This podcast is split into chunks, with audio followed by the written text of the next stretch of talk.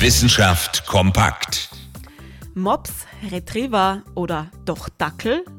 Wenn Sie sich den Alltag künftig mit einem Hund teilen möchten, stehen Sie vor einer schwierigen Frage. Welche Hunderasse soll es werden? Eine neue Forschungsstudie aus den USA macht Ihnen die Entscheidung da etwas leichter. Die Rasse hat kaum etwas damit zu tun, wie sich ein Hund im Alltag verhält, so das Ergebnis einer groß angelegten Untersuchung.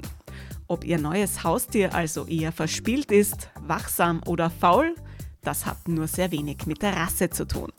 Tatsächlich sind die Unterschiede zwischen einzelnen Hunden meist größer als die zwischen einzelnen Rassen.